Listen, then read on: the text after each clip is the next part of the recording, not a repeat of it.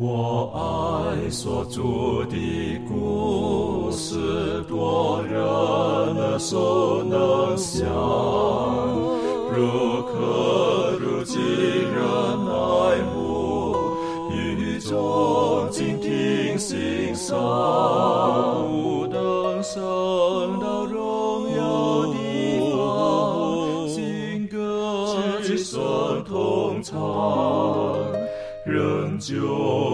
主的故事，永远传讲不完。我很难说那故事，永垂不朽传万代，在天仍然的诉说主耶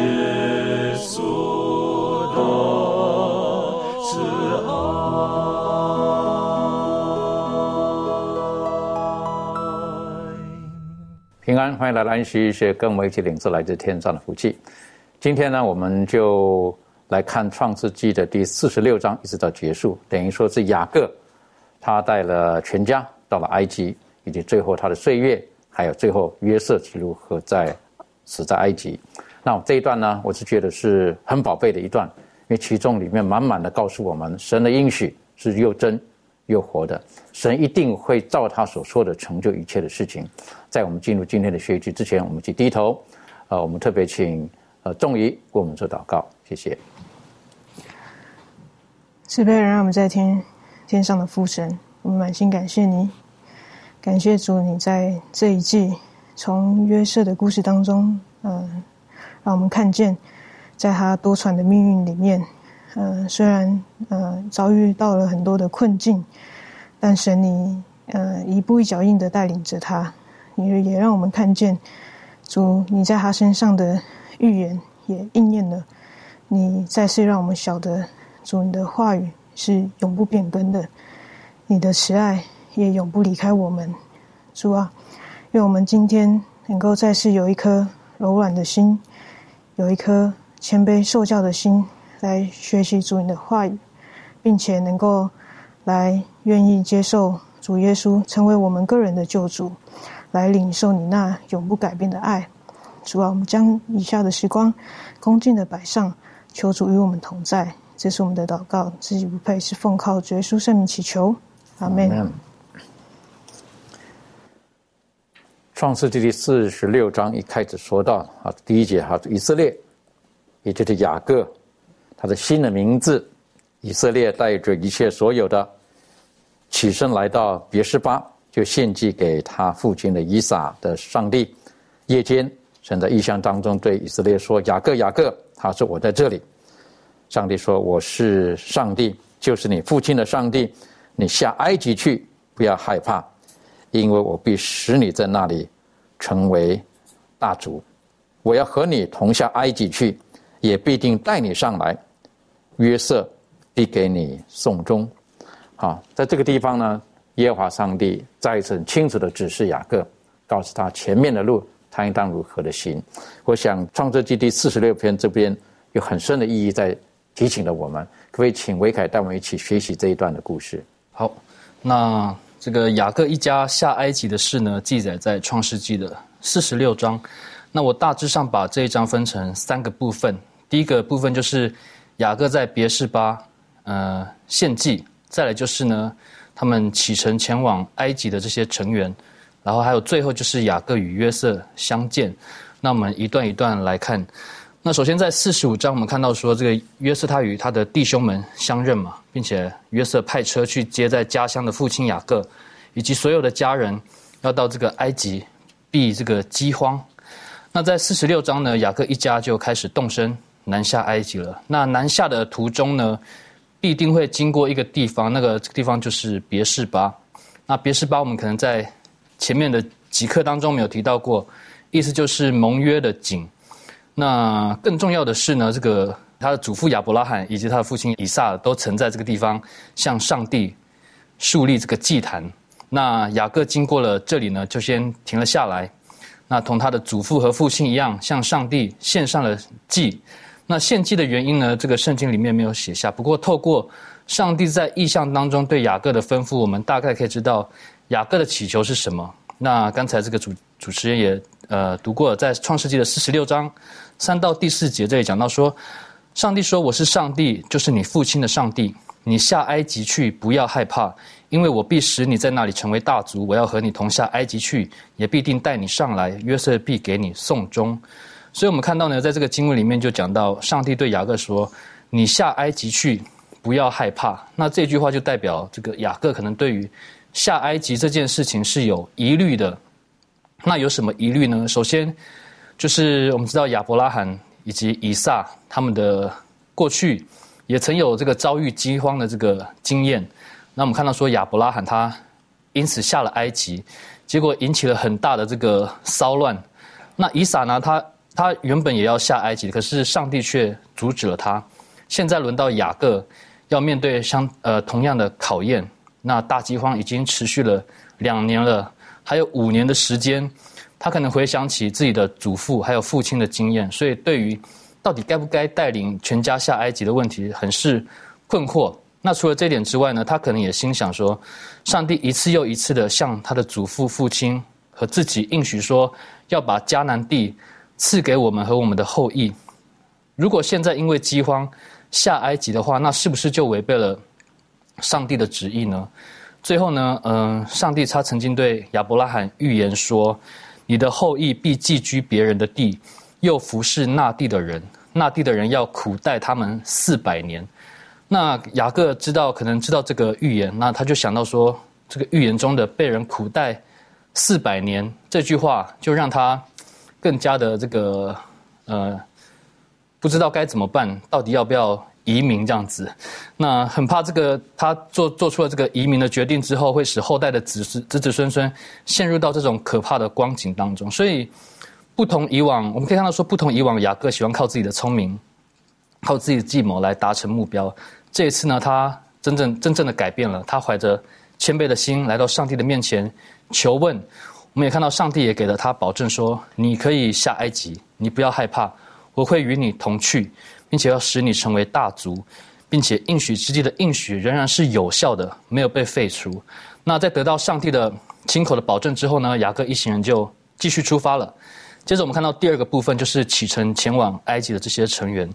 我们主要看总结在创世纪的四十六章的二十六到二十七节，这里说到。那与雅各同到埃及的，除了他儿妇以外，凡从他所生的，共有六十六人，还有约瑟在埃及所生的两个儿子。雅各家来到埃及的共有七十人。所以我们看到说，这个移民到埃及的人口数，在这里统计的结果是七十人，就是包含雅各他的十二个儿子、一个女儿底拿，还有雅各的孙子孙女们。那我们看到这里的人数七十个后，是远不及应许当中的形容。应许当中说是像天上的星一样多，可是现在只有七十个人，所以是有差距的。不过上帝有他的时间表，会在最合适的时候、最合适的时间扩展整个族群，那使之成为具有非常具有非常影响力的一个民族。那最后第三个部分就是雅各与约瑟的相见，在创世纪的四十六章二十九到三十节。这里讲到约瑟套车往歌山去迎接他父亲以色列，及至见了面，就伏在父亲的颈项上哭了许久。以色列对约瑟说：“我记得见你面，知道你还在，就是死我也甘心。”那从这里我们可以看到，说分开了二十几年的两人，终于再次见面了。那父与子之间的这种对彼此的思念，对彼此之间的爱呢？我们可以透过他们的动作和言辞来了解到。那我们更可以看到，说雅各他这个属世的最后一个愿望，终于完成了，也是他对这个世界可能再也没有什么可留恋了。所以他说，上帝又何时取走他的性命，他都愿意放下。而后来呢，我们也看到说，雅各在临死之前，他也要约瑟发誓说，要将自己带回迦南地，和先祖们葬在一起，也表现出了他对上帝应许的这种信心。那至于雅各一家为什么要离开迦南地，或者说？当下离开迦南地的意义是什么呢？其实我们可以根据《先祖与先知》里面的一些分析，可以给我们一些看见这样子。那我们知道，上帝从前对亚伯拉罕的应许是，他的后裔要像天上的星星那么多嘛。可是到了雅各下埃及这个时代，我们刚才看到说，上帝所拣选的子民，他们的人数还是增加的很慢。我们刚才看到是只有七十个人而已，而且当时的迦南地呢，实际上还不适合建立一个像预言说的那样子的大国。怎么说呢？因为在当时的迦南地还有非常强大的外邦民族盘踞着，例如说像亚摩利人等等的。那上帝应许，曾经应许说，必须要等到第四代。比如说像这个出于犹大的这个加勒，还有出于立位的摩西，他们就是第四代以色列人的第四代。一直到了第四代呢，这些迦南地的外邦民族才要被赶出去。那这是上帝的应许。假设雅各当时候选择留在迦南地，要成为大族，那么势必要处理这个迦南地外邦民族的问题了。若不得已非得跟这个迦南人开战的话，那人数处于劣势的他们，有可能就会被消灭了。那若是选择与迦南地的人混居在一起呢？那他们很有可能就有这种被引诱拜偶像的危险。那反观埃及这个地方呢，却正有实现上帝旨意的这个必要条件。首先，那里有一个非常好的一个生活环境，有灌溉充足、土地肥沃的区域，任他们使用。那他们当时他们住的的歌山地呢，是一直都是埃及地最富饶的地区之一，有好的生活条件，能够。加速人口的成长。那另一方面呢？根据创世纪的四十六章三十四节提到的，他们因为职业的关系，他们要被埃及人所讨厌。所以乍听之下感觉，哎，这个很像是不太 OK 的一个情况这样子。可是，但正是因为这样子，所以住在歌山地的以色列人，他们才可以与埃及人有所分别。那他们的文化可以很纯粹的被保留下来。那更重要的是。他们的信仰不至于被拜偶像的恶习所玷污了，所以对于以色列以色列民族来讲呢，我们看到说上帝的应许，它是一步一步的应验了。但上帝的旨意，我们知道是关乎更伟大的事，不仅仅是以色列民族的事，而是关于全人类的救赎计划。而我们知道这个计划最终呢，也必将完成。所以我们可以晓得，在到这一段的时候，可能雅各自己也不明白，好，他自己也不明白，可能他会记得他的呃祖父。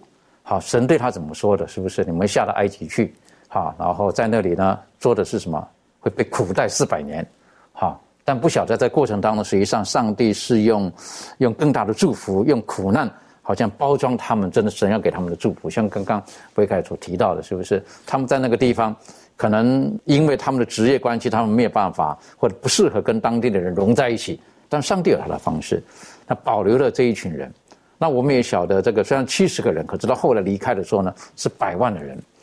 我想福音的工作也是一样的，好。但是我们要理解一点，其实上帝保留的这个雅各他们的家族的纯正，并不代表其他人不能得到福音。实际上也有人形容，就说在雅各他的七十个这个呃人进到埃及去的时候，那实际上七十这个数字也有人提到，就说等于是挪亚他的三个孩子所下来的这些的。这些的这些数字，各叫什么？各个的邦国的数字等等的，但很多解经家不同的说法。但圣经告诉我们，无论是什么人，在基督里面，我们都可以得到他的祝福。福音不是只有在少数人当中，福音要传给外邦的。这方面满足有没有什么可以分享的？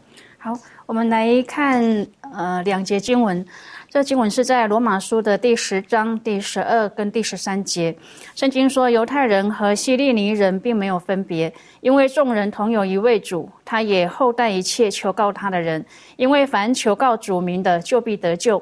那我们看到保罗他在这一封书信当中呢，他充分的发表了他为犹太人所负的这个重担。自从他悔改以来，他一直渴望能够帮助他的犹太同胞清楚地认识到这个福音的信息。他说：“人心里所愿的，向上帝所求的，是要以色列人得救。犹太人原是上帝的选民，他的旨意原是要借着他们，使全人类得福。上帝曾从他们中间兴起许多先知，这些先知曾经预言救赎主的来临。然而，他却要被那应当最先承认他为应许之救主的人所拒绝、所杀害。上帝的旨意原是要他的恩典。”非但应该要彰显在以色列人的身上，也应该要彰显在外邦人的身上。上帝在何西阿书中说：“那本来不是我子民的，我要称为我的子民；本来不是蒙爱的，我要称为蒙爱的。”从前在什么地方对他们说：“你们不是我的子民”，将来就在那里称他们为永生上帝的儿子。许多人就要因信而接受基督为他们的救赎主。约翰福音一章第十二节说：“凡接待他的，就是信他名的人，他就赐他们权柄，做上帝的儿女。”这句话呢，将要应验在他们的身上。现今呢，我们也要谨记保罗所说的：“上帝的福音呢，是要给每一个人的。凡是愿意相信耶稣基督，选择他为他们生命之主的人，都可以做上帝的儿女。因此，我们不能够顾此失彼，只是选择自己喜欢的人去传福音。”而去排除不合己意的人，我们要切记，福音是要给每一个人的，只要是愿意的人都可以得着。而这呢，也是我们啊现今在传福音的一个很重要的原则。的确，所以我们当传福音的时候，我们不是看看语言、看人种、看肤色、看环境、看背景。神爱世人，所有的人在神的里面都是可以被恩典所充满的。我们具体看到创世纪第四十七章的时候，我们就看到了雅各，他们全家带到了埃及之后，他们就定居在这个歌山地这个地方。当然，还是有一些。要跟法老所交涉的部分等等，有一些属灵的教训在这边，我们可不可以请庭轩带我们一起来学习？OK，好，那我们可以从这个创世纪的第四十七章这边呢，看到这个呃雅各举家下到埃及去，在这样的一个重要的决定当中呢，当他在面对法老的时候，他们之间的对话是如何？那我们知道说，呃，当这个约瑟呢，他作为这个宰相，然后解决了这个埃及全地大饥荒的一个问题的时候，法老其实是呃对这个约瑟是相当看重的。因此，当雅各来到这个埃及地的时候，约瑟带着他五个兄弟，然后引他们去见法老，并且呃也把雅各带到法老面前的时候。呃，这里呢，呃，特别提到说，呃，法老就对约瑟说：“你父亲和你弟兄到你这里来了，埃及地都在你面前，只管叫你父亲和你弟兄住在国中最好的地，他们可以住在歌山地。你若知道他们中间有什么能人，就派他们看管我的牲畜。”好，那从这边呢，呃，我们可以看到，就是呃，这个埃及的这个法老呢，其实是非常看重约瑟跟他们一家，然后呃，甚至是在一开始的时候，呃，我们知道前面一到三节的部分呢，也有提到，呃，约这个法老问约瑟的啊这些呃弟兄们，他们是以何事为业？那呃，他们是呃，我们知道他们是一直是凡呃，就是以。呃，游牧民族，然后牧羊为主的一个呃一个族群。那在这个预言之灵里头呢，也有特别更细部的提到，为什么在呃面对法老的时候，需要先呃了解一下，就是关于呃这个呃呃这个家族他们呃雅各要跟他的这个儿子他们的事业。呃，原因是因为在一开始的时候。呃，约瑟呢，他希望他们不会受到这个埃及异教朝廷中所可能会遇到的试探，所以呢，想要预先的告诫他们，如果王询问他们的时候，就要直言无讳的说明他们的职业。那这个雅各的众子也听从了这个约瑟的劝告，然后呃，也谨慎的说明他们只是要来这边啊来寄居，并不会永远在这里。那呃，其实这样子的一个行动呢，我觉得看看见约瑟，他也是在呃教育，或者是说在倡导一个很正直、呃直率、呃说明诚实的一个品格。如果在这个当中，呃有什么样子的差错，或有自己的心意在里头的时候，或许这个就会有不同的结果，或许就呃坏了神一开始对他们的心意。那在当中呢，我们也看到这个法老跟这个。呃，雅各之间的对话，呃，甚至在第八节的时候，法老问雅各说：“你平生的年日是多少呢？”雅各对法老说：“我寄居在世的年日是一百三十岁。我平生的年日又少又苦，不及我列祖在世寄居的年日。”我们看到雅各他在一百三十岁的时候来到这个埃及，然后开始了上帝给他的一个呃命定。那过去他的生命呢，就跟他的名字一样，就好像是要用人的方式，然后去抓紧这个世上的名分和祝福。但是我们看见他来到，在这个一百三十岁的时候，他凭着他自己的血气啊过了这一生啊。然而。到了这个时刻，他开始呃更加的去呃认识神的祝福、神的旨意，而不再用自己的方式。所以我们看到，虽然他自己说他平生的年日又少又苦，但他的信心已经开始呃建立起来了。然后在这个第十三节到二十六节的时候呢，我们看到这个时候这个饥荒非常的大，然后全地都觉得凉，甚至埃及地和迦南地的人都因这个饥荒的缘故而饿昏了。那这个呃，因为这个饥荒呢，人为了保命，就拿着这些产业要卖给法老换粮食。然而因着这个约瑟的。同在呢，有了这样的祝福，使得这个以色列人啊，甚至是法老他本身呢，都因着约瑟的关系，可以得以在这个埃及的地方存活。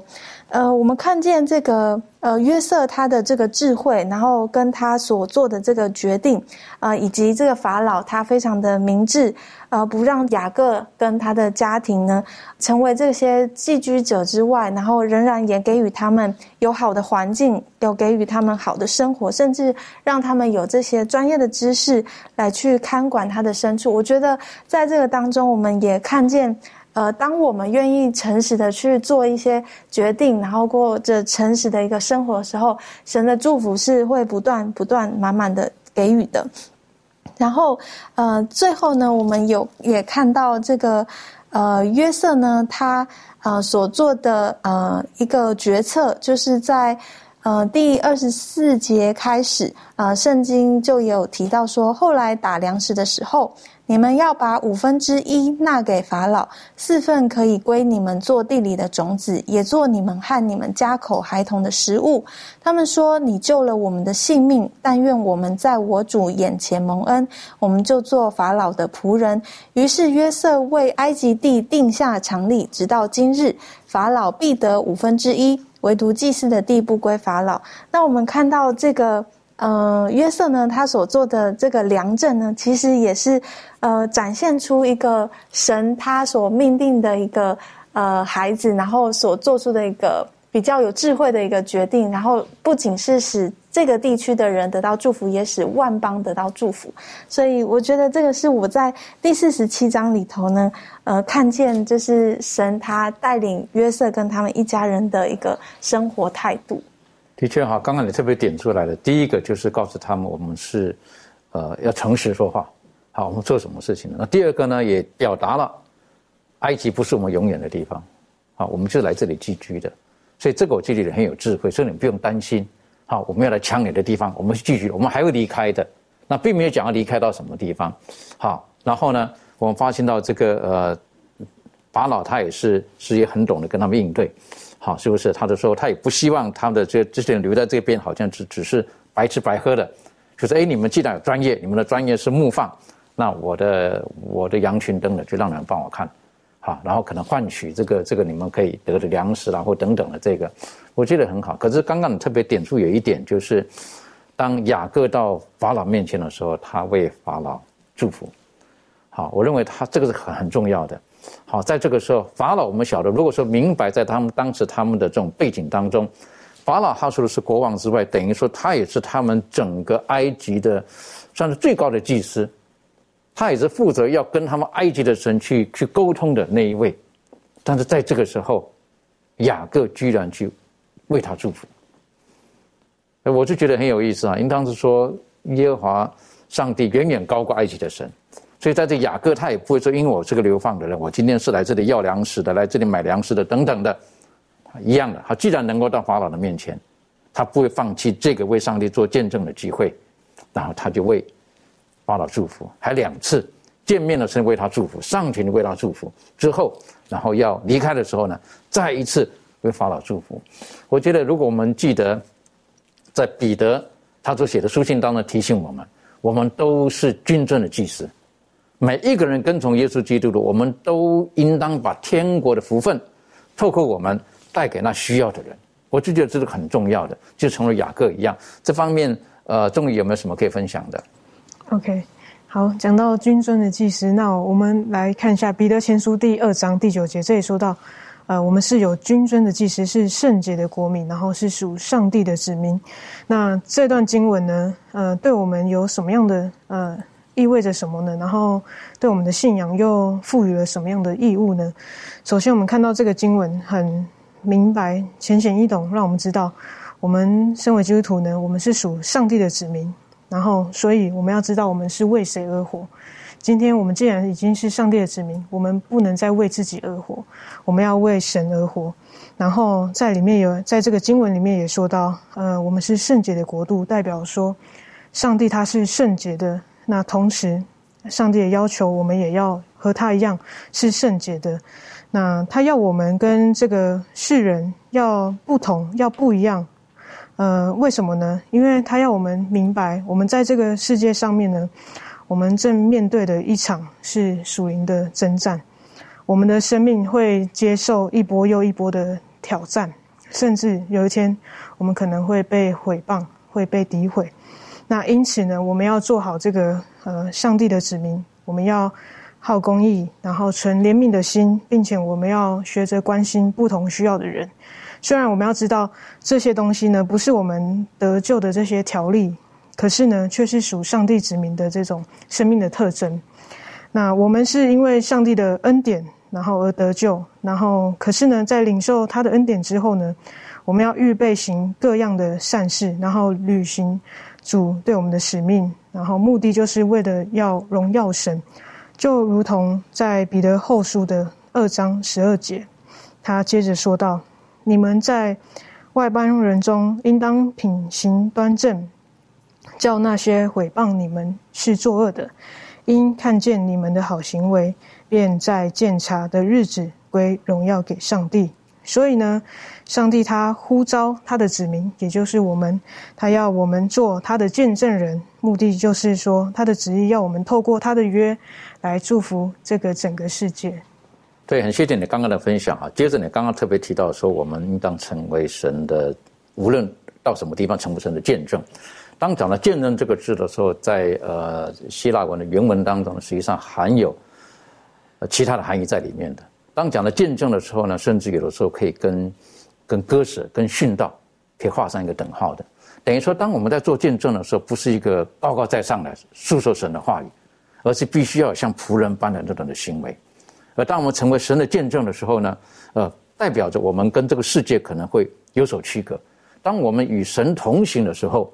我们跟这个世界就有所区隔，与这个世界有所区隔的意义是什么？也就告诉我们，我们与世界有别，我们必须放下世界的某些东西。所以在我们的生活当中，如果说我们这种很自然的流露出来的时候，也就是成为神美好的见证。当然，这告诉我们，我们要成为神与人之间很好的桥梁，要成为那个祭司。我们应当成为别人的祝福。当我们成为别人的祝福的时候，某些方面的含义啊，也等于像耶稣一样。耶稣为了成为我们的祝福，所以他走上了十字架。我是觉得这对我们而言是一个，也是一个很重要的学习。所以当我们看见在这个地方雅各他为为呃法老祝福的时候，我是觉得他在这个时候他的身份、他的地位等等，不代表他是非常的高，而他知道他是与神同行的。我们所到之处，我们无论是富贵还是贫贱，我们都应该成为别人的祝福，应该带祝福给别人。那我们继续看一下这创世纪第四十八章的时候，我们晓得圣经说到说，告诉约瑟说你的父亲病了，年老了。那在这个时候呢，约瑟就带着他的两个儿子，哈，这个马拉西、以法莲呢，然后去见这两个孙，这两个以法莲、马拉西他们的祖父雅各。那雅各特别为他们做祝福，哎，这个也是一段非常动人的一段。我们可以请周宇带我们一起学习。好的。我们来看一下《创世纪》的第四十八章，这里面就讲述到了，呃，雅各为约瑟的两个儿子来祝福。嗯，提到这件事情的时候，有人有人就会说：“哎，为什么会为这两个呃孙子祝福呢，并没有为其他的呢？”嗯，也也说我们通过读圣经，我们发现上呃雅各在这里面有一个特殊的一个呃计划，嗯。但是有一些解经家会这样认为，他说认为约瑟的妻子她不是呃迦南地的，嗯，迦南地的人也不是以色列人，嗯，那么他是一个埃及人，有可能认为他的两个孩子，呃，就是说血统的不纯正，嗯，也也有一些。呃，解解经学家认为，哦，是有想要借着这两个儿子呢归入他的呃名下，而不拿他当做呃孙子辈的来看，而是说拿他，圣经也当中讲到了，以他为像他待他像待自己的儿子一样，嗯，有可能是为了。呃，给他儿子约瑟是一个双份产业的一个机会，所以说我们在这个圣经当中看到这一份这一方面的一个考虑是非常极其有可能的，尤其是在最后的一节经文这里讲到说，呃，并且我从前用弓用刀从亚摩利人手下夺取那块地，我都赐给你，使你比众弟兄多得一份，呃，所以说，呃。从这里面我们可以看到，这个约瑟在雅各的眼中是极为看重的。也说，呃，有有的人讲到，呃，刘辩是呃这个雅各的眼中的肉体当中的这个长子，但是犹大呢是一个属灵的长子。但是，呃，真正得到长子名分的，呃，有可能就是这个约瑟，因为他是得到的产业是双份的。其实不单单从这这个方面讲。当我们看到以色列出埃及以后，得到迦南地这块地以后，然后分地的时候，那么在这个分呃分配这个支派的时候，我们明显的可以看到，呃，以马纳西和以法莲是分别有自己的支派的，所以说也让我们看到上帝在这里面也是对他们有一个这样的一个祝福，所以说，那，作者在这里面也提到说，雅各的祝福呢，主要是关乎这个约瑟的，所以说在这里面我们可以看到。呃，雅各对这个约瑟的一个呃宠爱也好，或者说祝福也好，是非常呃多的。那接下来，我们在这个四十八章当中，我们还可以看到另外一个一面，就是说，雅各在这里面提到了上帝在过去对于他的信实，以及对他未来应许的个人的见证是非常丰富的。呃，雅各在这这里面提到了亚伯拉罕以及以撒的上帝，也提呃也也提到了上帝如何提供食物啊，或者提供对他提供保护。并且救赎他脱离一切的患难，所以说这个上帝，呃，又如何的呃，在这个亚伯渡口的时候与他摔跤，并且呢，将他的名字改为以色列，呃，所以说在这里面，雅各提到这些事呢，呃，是看到上帝将一切的坏事变成好事的一个经历，也说在这里面，雅各呢，借着他的一生，他回顾上帝是如何一步一步带领他。他当初是如何的用计谋得到那些，最终被哥哥去追杀，呃，但是上帝如何将这个一个非常不好的局面转变成一个非常好的一个局面？在这里面，他希望这样的一位上帝呢，呃，不仅仅像看顾他和看顾约瑟一样，也要看顾他的孙子们，呃，也子孙后代的生活，也希望在未来的时候，当这个些子孙后代回到迦南地的时候，上帝依然能看顾他们。所以说，他希望这样的祝福也能带给他们。所以说，在这里面，呃，雅各借着对这个呃约瑟的两个儿子的祝福，也能看出，呃呃，他对呃于约瑟的一个宠爱，以及呃借着这样的方式，也能告诉他的儿子以及孙子以及后代们，上帝如何的带领他在过去的生活，让他们也不要忘记上帝的恩典。以及顺服上帝是多么蒙福的一件事。的确哈，这个当我们看见了这个，呃，这一幕是很动人的哈。纵使雅各他年老了，在这个时候他已经是一百四十七岁了，好，一百四十七岁了。然后，呃，我们我们不清楚到底这个耶法莲还有这马拉西他们年纪多大。但这段祝福当中呢，也很有意思的是，约瑟他有他自己的想法在里面。好，他觉得应该是老大比较重要。好，马拉西。可是没有想到呢，右手居然放到了以法莲的头上。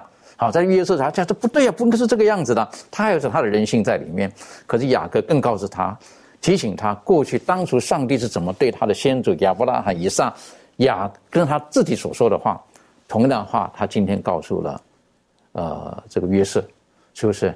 然后呢，特别刚刚所带领我们所看的这个呢，就是，呃，在第二十一节，以色列就是雅各又对约瑟说：“我要死了。”但上帝必与你们同在，领你们回到你们列祖之地。在这个地方，他提醒他，这个地方不是你的家，也跟这个两个孙子讲，是不是？你们的祖先在什么地方？你们应当要回去，那才是我应许给你们的地方，那才是我赐福给你们的地方。所以，当我们想到这一点的时候，上帝是信实的，他透过雅各再一次的告诉他，万国要因着亚伯拉罕的后裔，因着他们而得福。这方面，满足有没有什么可以再补充的？好，我们来看呃两节经文，呃这两节经文是在使徒行传第三章第二十五跟第二十六节。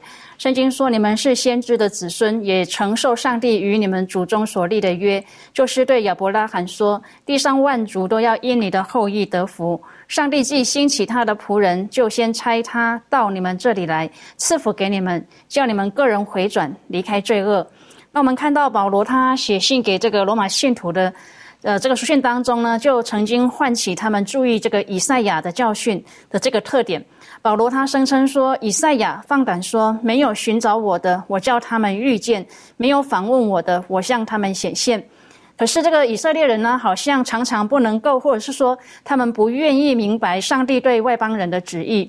然而，那曾使他们成为一个与众不同的嗯民族，并在地上万国中建立唯一一个独立国家的，正是这个旨意。他们的先祖亚伯拉罕最先承受立约的应许，曾经蒙召离开自己的本族到远方去，使他可以向外邦人做晴光者。虽然说在应许当中包括了他的后裔将要像海边的沙那样多，但是他之所以成为迦南地一个大国的建立者，却不是为了自私的一个目的。那上帝呢，与他所立的约呢，也包括了地上的万族。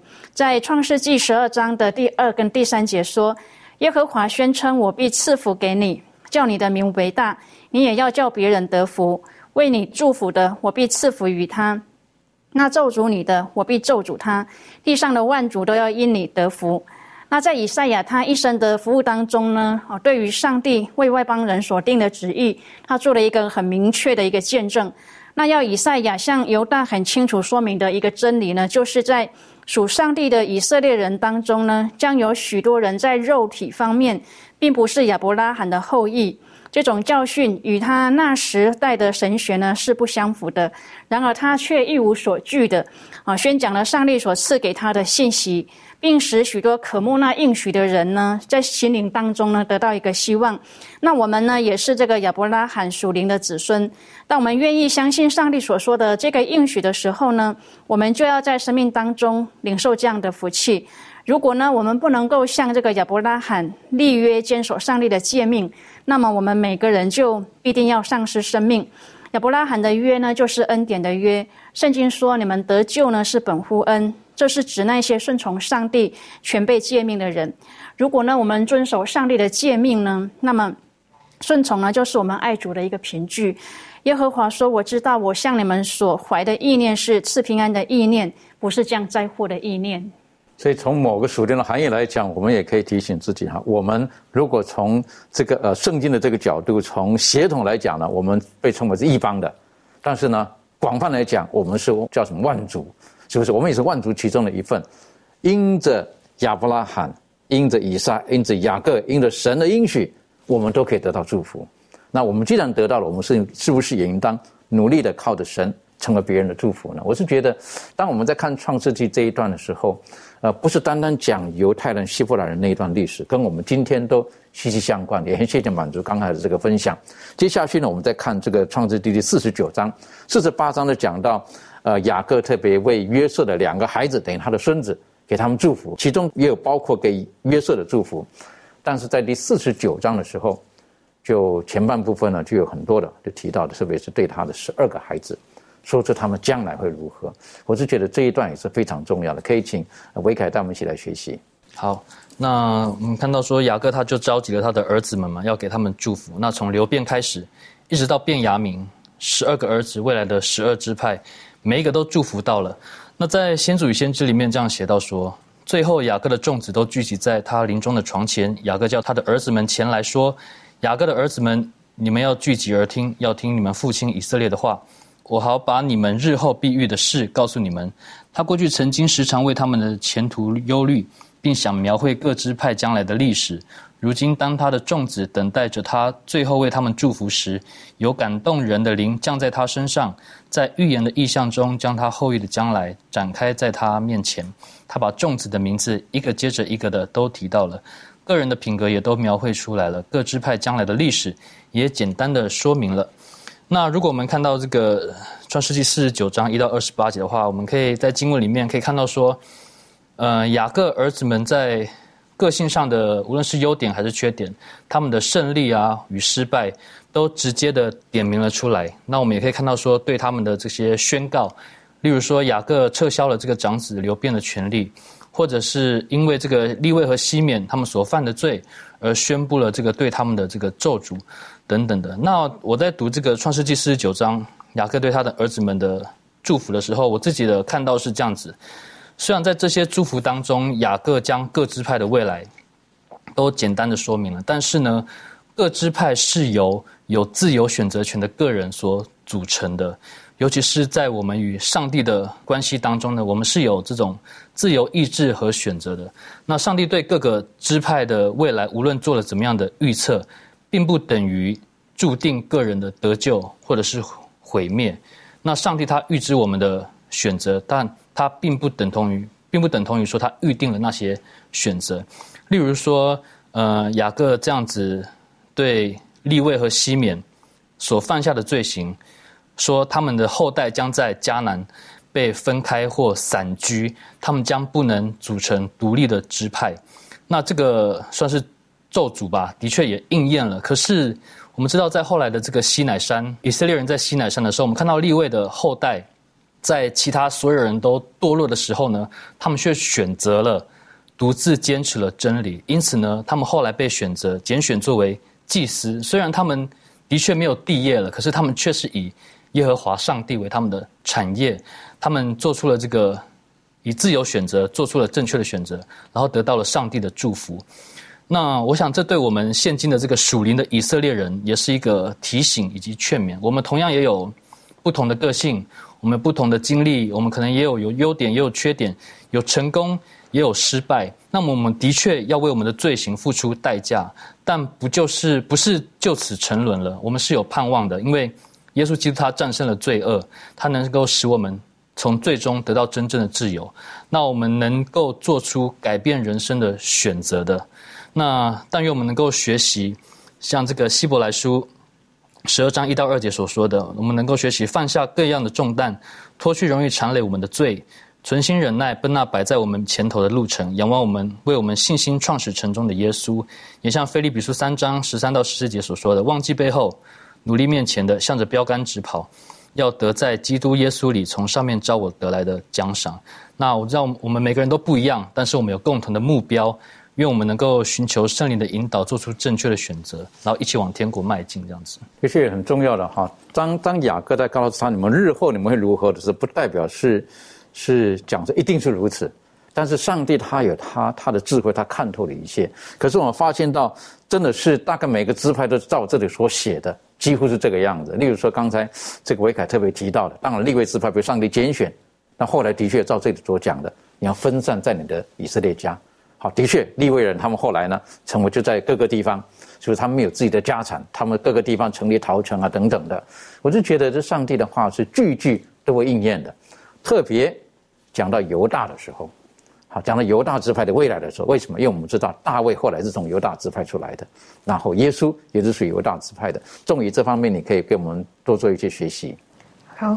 呃，我们来看是创世纪第四十九章的八到十二节。圣经上说：“犹大，你弟兄们必赞美你；你手臂掐住仇敌的景象；你父亲的儿子们必向你下拜。”犹大是个小狮子，我儿啊，你抓了石便上去，你屈下身去，卧如公狮，蹲如母狮，谁敢惹你？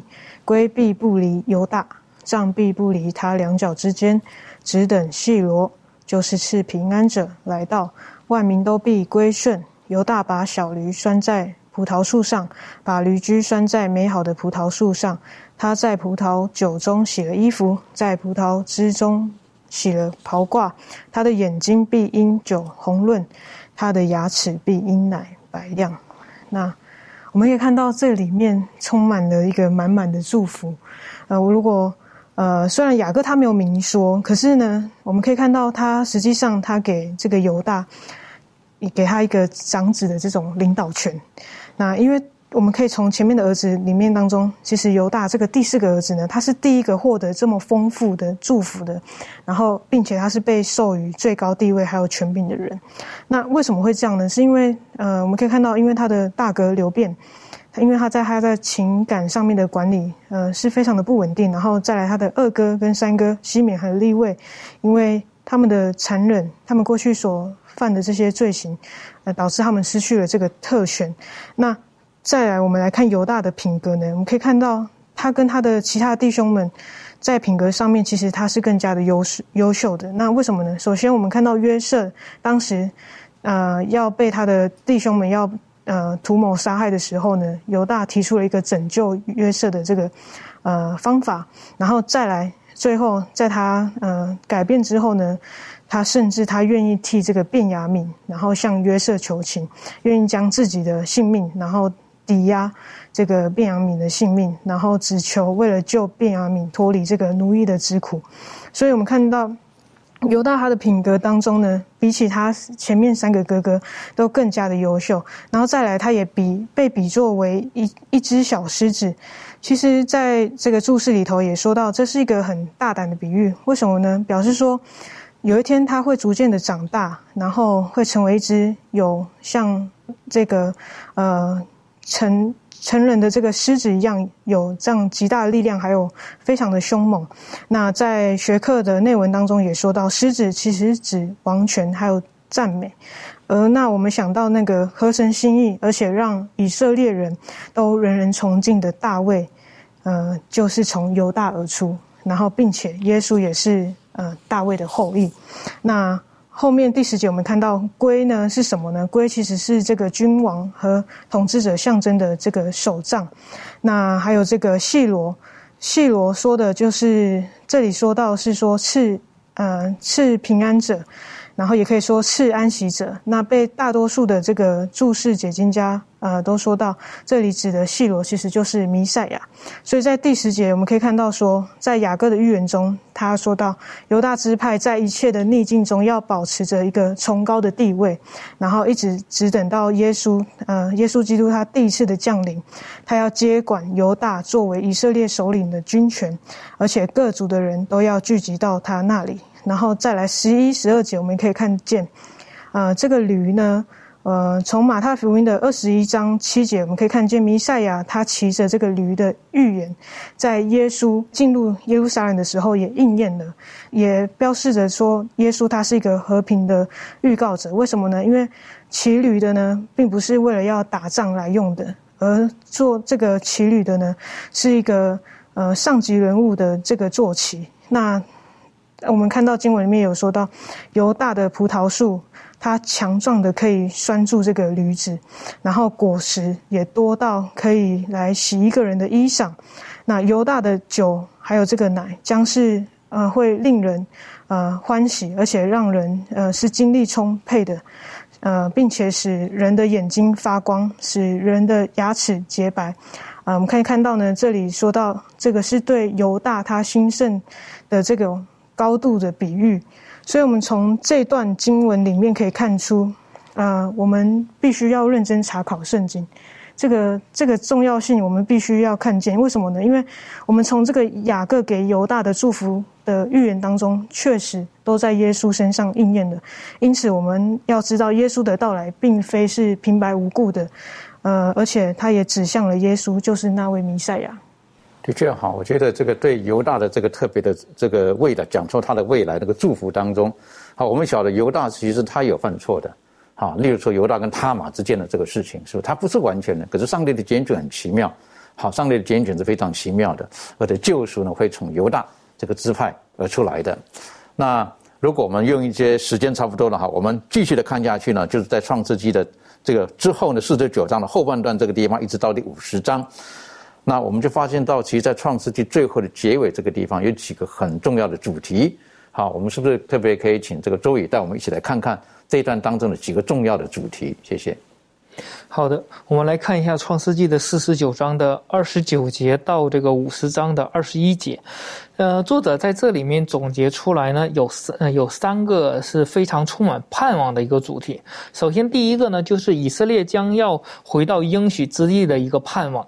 不论是从这个雅各的去世，以及这个呃约瑟最后呃临终之之前的这个遗言呢，都是告诉他们说，他们的埋葬以及。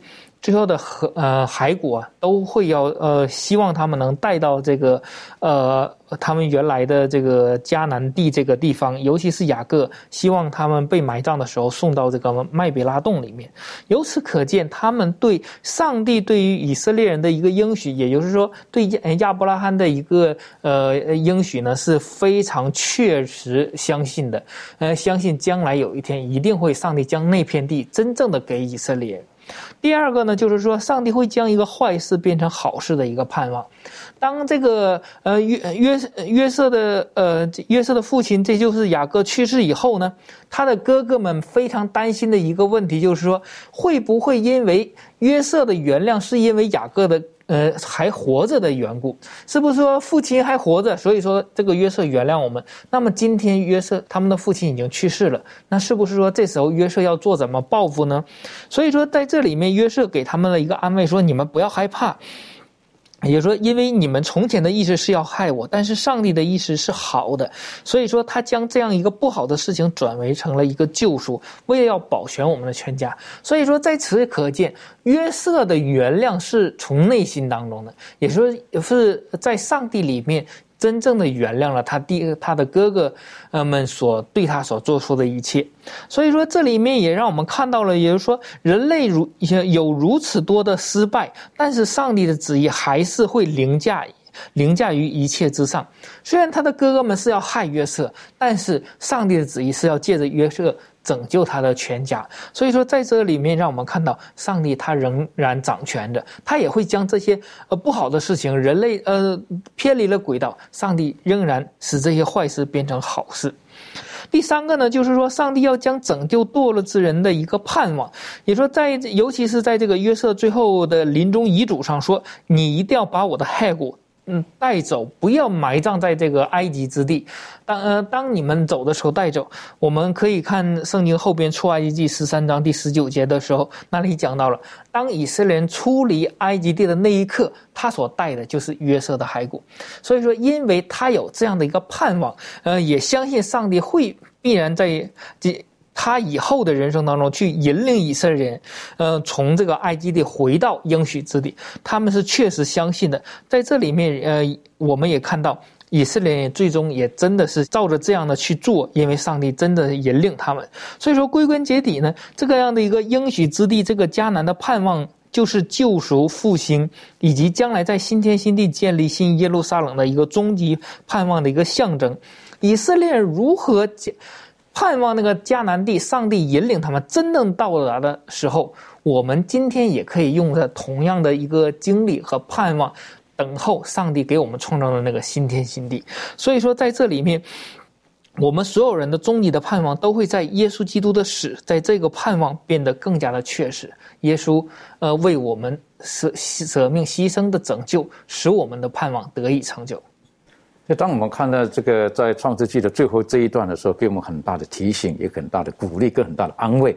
哈，这个雅各告诉他：“我不要埋葬在这边，我要回去告诉你什么地方，就是当初你的祖父是祖父嘛，是不是？你的曾祖父当时买的这块地，是不是葬在那个地方？我把你的谁谁谁都葬在那个地方，所以你把我带回去。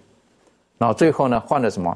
约瑟他自己，他也告诉他们：我不要在这边。”我不是埋葬在，我还要回去。我们真正的盼望在那个地方，就成了他们见了法老的时候所说到的：我们是来这里聚居的。为什么？因为这个不是我们的家。同样的，各位亲爱的弟兄姐妹，这个世界也不是我们的家。我们是有新鲜境地盼望的，啊，这是最重要的一点，最重要的一点。好，我们在这个地方也是寄居的。这方面满足有没有什么可以再补充的？好，我们来看启示录的二十一章第一到第四节。这边说，我又看见一个新天新地，因为先前的天地已经过去了，海也不再有了。我又看见圣城新耶路撒冷由上帝那里从天而降，预备好了，就如新妇装饰整齐，等候丈夫。我听见有大声音从宝座出来说：“看呐，上帝的帐幕在人间，他要与人同住，他们要做他的子民，上帝要亲自与他们同在，做他们的上帝。上帝要擦去他们一切的眼泪，不再有死亡，也不再有悲哀、哭嚎、疼痛，因为以前的事都过去了。”那在这一段的经文当中，我们就看到说，这个善恶的大斗争呢已经结束了，罪和罪人也不再有了。那么全宇宙呢都是洁净的，在广大宇宙之间呢跳动着一个和谐的脉搏，从创造万物的主那里涌流着生命、光明和喜乐，充满这浩大无垠的宇宙。从最小的原子到最大的世界，一切有生命的和无生命的，都在他们纯洁的荣美和完全的喜乐上宣扬上帝就是爱。这是一幅多么美的景象啊！也带给我们人生最大最美的盼望。的确哈，那是我们最大的盼望。从创世纪的最后一段，当我们看到约瑟他的经历的时候，或者他本身对他的弟兄的时候，我们可以学习到，就像耶稣一样，他饶恕他的弟兄。同样的，我们有任何的过犯，神都愿意饶恕我们。在基督里面，我们都可以得到宽恕。我们也晓得。约瑟也提醒他的弟兄，他的终点站不在这个地方，要带他回去上帝所应许的地方。各位亲爱的弟兄姐妹，我们人生最大的盼望不是在今生，不是在这个世界，我们期待的是耶稣基督很快的回来，把我们带到天上去，把我们带到天家去。最重要的是能够与他永远同在。愿神帮助我们，让我们这一季学习的创世纪，我们都可以得到满满的祝福。我们一起低头，我们做祷告。阿巴父，我们很谢谢您在今天的 学习当中，也包括是这一季的学习当中，我们知道你创造了天地，纵使人类软弱做错，但你从来没有忘记，也没有放弃。你从对始祖亚当夏娃的应许，到对挪亚的立约，一直到对亚伯拉罕的立约与应许，我们看见再再都应验了。父上帝，当我们看到创世纪的最后的时候，当约瑟他要安息休息的时候，他也提醒他的家属，要把他带回去，到神你所应许的地方。父上帝，我们也知道，这个世界是暂时的，这个世界即将要过去，就像耶稣基督告诉我们的。这个世界在末了的时候，有许多的事情，并不是上帝的创造世界的时候最初的旨意，但是神已经为我们每一个人，只要愿意的人、愿意接受的人，安排好了一个出路，也为我们安排的那荣美的国度。父上帝帮助我们，让我们今天可以继续的持守我们的信仰，抓住耶稣基督在圣经当中的每一个应许，也赐给我们力量，让我们在世界上能够。行出我们所相信的真理，让别人看见我们的行为，看见我们的爱心，看见我们与周遭人的相处，可以知道我们当中有耶稣基督的同在，从而使神的名得到最大的荣耀。父啊，帮助我们能够准备好自己、我们的家人、我们所爱的人，直到主来的时候，没有一个人会失落的。我们谢谢主，你爱我们，祷告奉靠耶稣基督的名求。Amen.